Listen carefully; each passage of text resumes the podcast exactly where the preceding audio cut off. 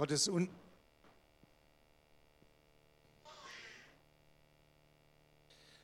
Gott ist unendlich verliebt in Menschen. Das haben wir in den Liedern gesungen und wir haben gehört, dass er in Jesus uns so nahe gekommen ist und dass er mit uns Gemeinschaft haben will. Liebe Kinder, ich möchte heute die Erwachsenen zuerst mal was fragen. Im Johannesevangelium, da gibt es sechs Ich Bin-Worte. Das ist eine ganz tolle Konzeption, die der Johannes da aufgegriffen hat von den Worten, die Jesus gesagt hat. Jesus hat ja so viel gesagt, dass Johannes am Ende schreibt, äh, die Bücher der Welt würden es gar nicht fassen. Also wir haben immer nur einen Ausschnitt von dem, was Jesus gesagt hat. Ich wollte euch Erwachsene mal fragen, äh, wisst ihr die? Jetzt wird es interessant. Ich bin das Licht der Welt, hat Jesus gesagt. Nummer eins. Der, der Weg, die Wahrheit und das Leben, das kommt schon von mehreren. Ich bin die Tür, es sind doch sieben, ich habe doch eins verloren. Sieben sind es, Entschuldigung, klar, sieben. Ich bin die Tür, ich bin der wahre Weinstock. Haben wir schon, hat man schon? Ich bin das Brot des Lebens. Ich bin die Auferstehung und das Leben. Der gute Hirte. Sind es jetzt doch noch mehr? Etwas haben wir jetzt doppelt. Das Licht haben wir schon. Wir, wir machen nochmal durch. Ja? Also wir fangen mal mit, den, mit dem längsten an. Ich bin der Weg, die Wahrheit und das Leben. Ich bin die Auferstehung und das Leben. Ich bin der gute Hirte. Wenn das jetzt achte sind, habe ich mich heute mächtig blamiert. ich bin das Brot des Lebens. Ich bin die Tür. Ich bin der Weinstock. Das Licht. Nee, sieben. Es sind sieben.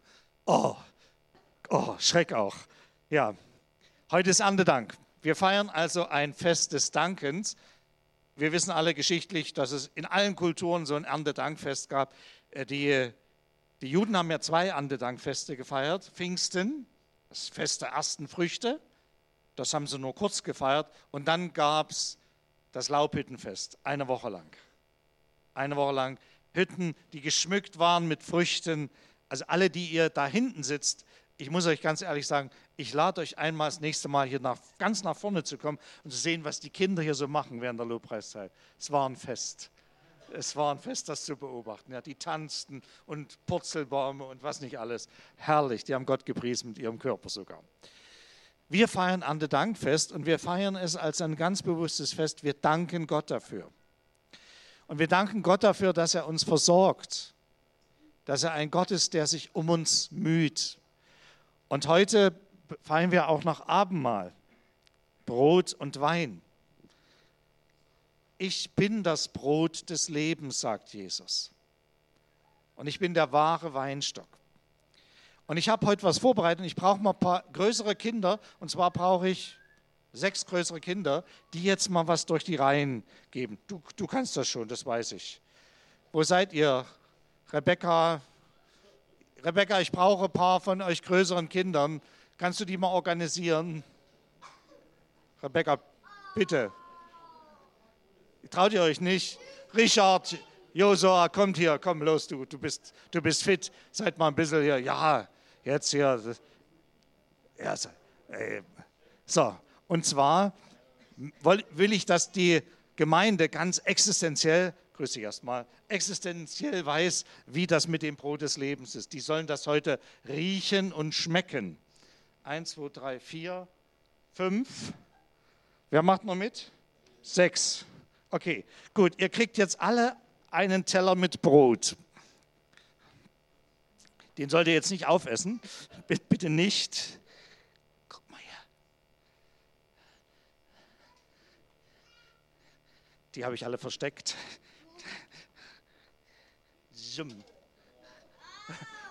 Nehmt euch mal einen weg. Und zwar sollt ihr jetzt durch die Reihen gehen und die, und die Leute, die Gemeinde soll mal probieren. Und die hat also vier Brotsorten. Von den 500 Brotsorten, die es in Deutschland geben soll, habe ich mal vier rausgesucht. Und wenn ihr das durchgegeben habt, werden wir mal gucken, wofür sich die Leute am meisten entschieden haben. Ja? Ihr selbst dürft euch davon auch was nehmen. So vielleicht, dass ihr immer einer eine Reihe und dann immer wieder zurückgebt und so. Fangt einfach an, macht das mal. Ja?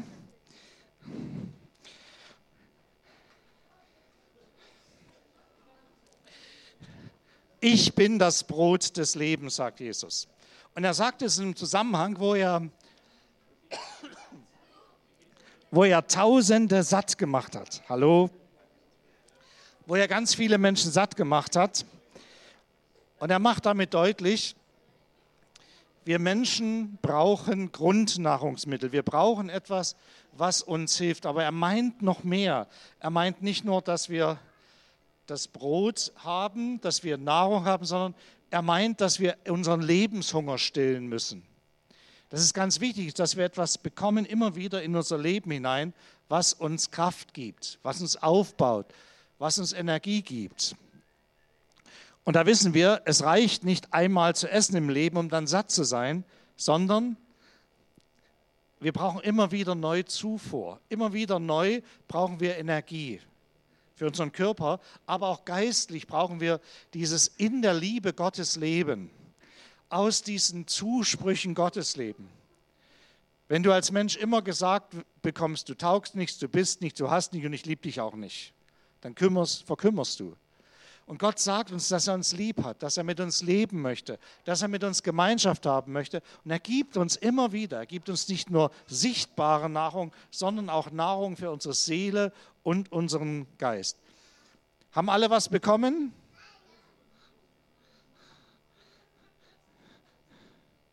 Dann schaffst du den Teller wieder vor.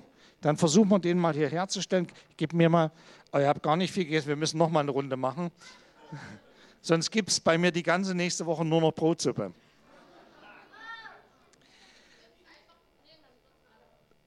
Ich soll, ich soll stehen lassen, sagte Rebecca. Also ich muss sagen, also ich kann jetzt mal feststellen, was am meisten gegangen ist. Äh, das war jetzt ein Trick, damit habe ich euch ruhig gestellt. Ihr konntet nicht widersprechen.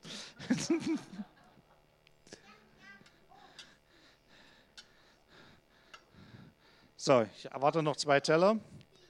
Und dann ist etwas ganz wichtig. Wir wissen aus der Ernährungswissenschaft, dass es wichtig ist, gut zu kauen, um auch satt zu werden. Und auch im Glauben gilt es nicht, also instant zu leben, sondern wirklich gut zu kauen, gut zu verdauen. Also all das hineinzunehmen, was wir wirklich brauchen.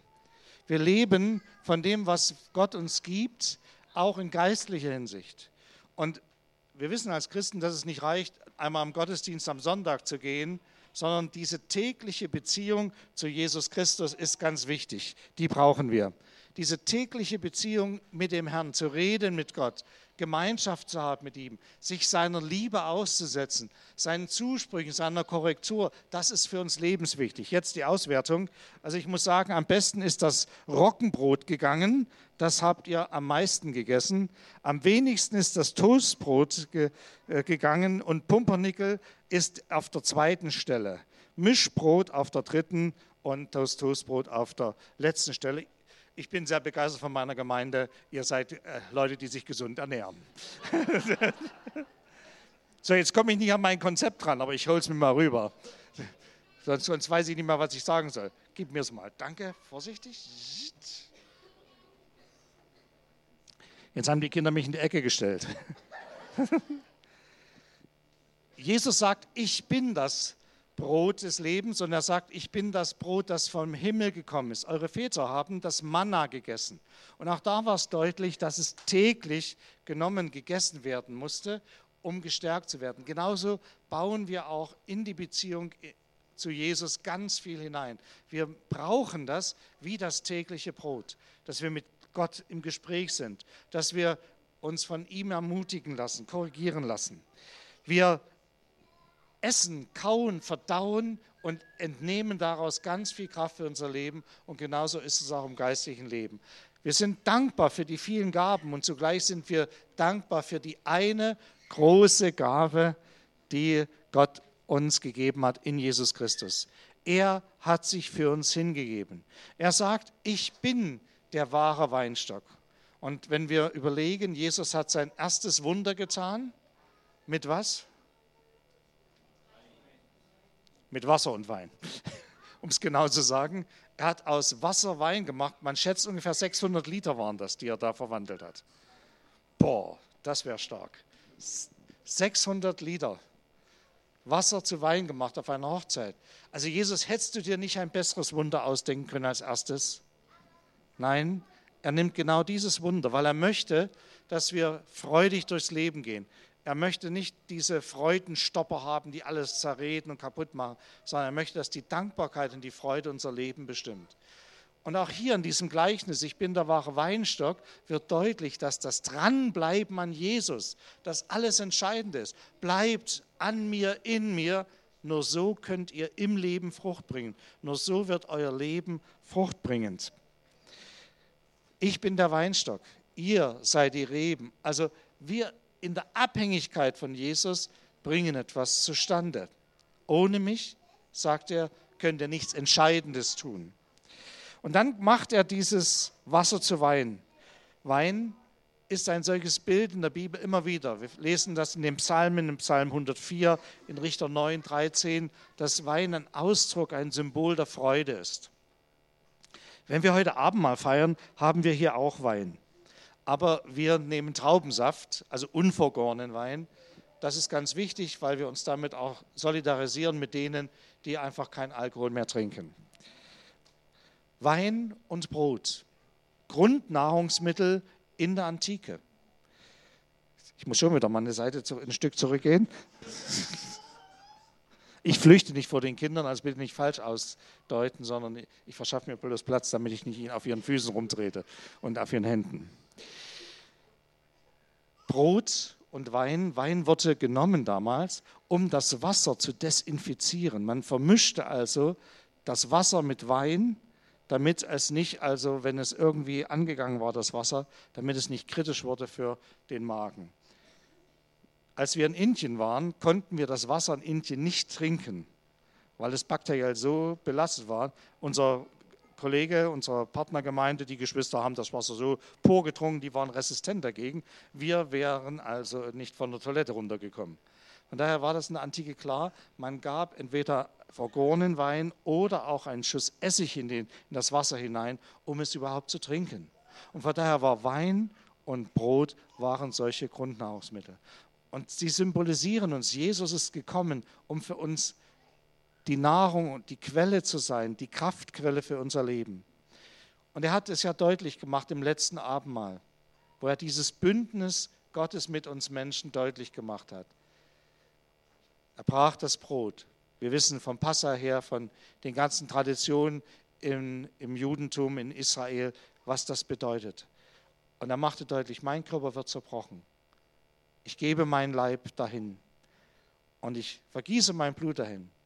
Wir feiern Abendmahl in einer Form, wo wir das deutlich machen. Er ist der, der uns allen Grund zum Dank gibt. Er hat sich für uns hingegeben. Aber wir feiern es in einer Form, dass wir sagen, das sind die Zeichen seines vergossenen Blutes, die Zeichen seines gebrochenen Leibes. So wollen wir ihn verherrlichen und dankbar sein. Ich bin das Brot des Lebens. Ich bin der wahre Weinstock. Und die anderen fünf, die könnt ihr euch gut merken. Jetzt wollen wir noch ein Lied singen und dann sage ich noch was zum Abendmahl.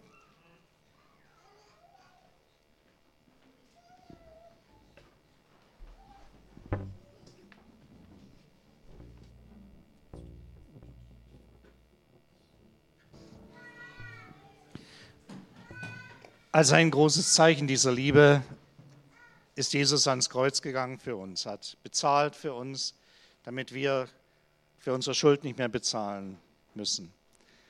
Und das haben wir erlebt als Christen, dass er uns die Schuld vergeben hat und hat uns einen Neustart ermöglicht, weil wir ihn als Herrn in unser Leben eingeladen haben. Und das feiern wir im Abendmahl, diese Beziehung zu Jesus Christus. Und wir laden jeden ganz herzlich ein, der mit Jesus in einer Beziehung lebt, mit uns Abendmahl zu feiern. Wir haben es so, dass wir zwei Kelche haben, wir haben Brot und wir haben ein Gemeinschaftskelch und einzelne kleine Kelche und wir haben an zwei Stellen die Möglichkeit, Abendmahl zu feiern, einmal da hinten und einmal hier vorn. Und wir tun es, indem wir jetzt nicht jemand uns das austeilt, sondern wir es uns gegenseitig reichen, das Abendmahl.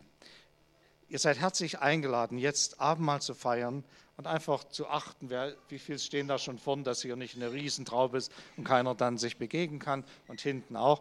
Und euch Kinder lade ich jetzt ein, mit mir mitzukommen. Wir gehen jetzt mal kurz in einen Nebenraum, die, die schon gehen können. Ja, das wäre nicht, dass ich jetzt dann vier Kinder hier, äh, das schaffe ich nicht mehr. Auch wenn ich als Opa da schon qualifiziert bin, aber das klappt nicht ganz so. So segne uns der Herr dieses Mal. Ich möchte noch mit uns beten und dafür danken. Herr, wir freuen uns, dass wir den Sieg feiern dürfen über Sünde, Tod und Teufel, dass wirklich in deinem Sterben wir eine Freiheit bekommen haben, die ungeahnt ist und toll und wunderbar ist. Du hast uns von Schuld befreit und hast uns die Tür geöffnet, dass wir Gemeinschaft haben können mit Gott dem Vater. So segne uns jetzt diese Gaben. Lass sie zur Stärkung dienen, zur Ermutigung, zur Erfrischung. Amen.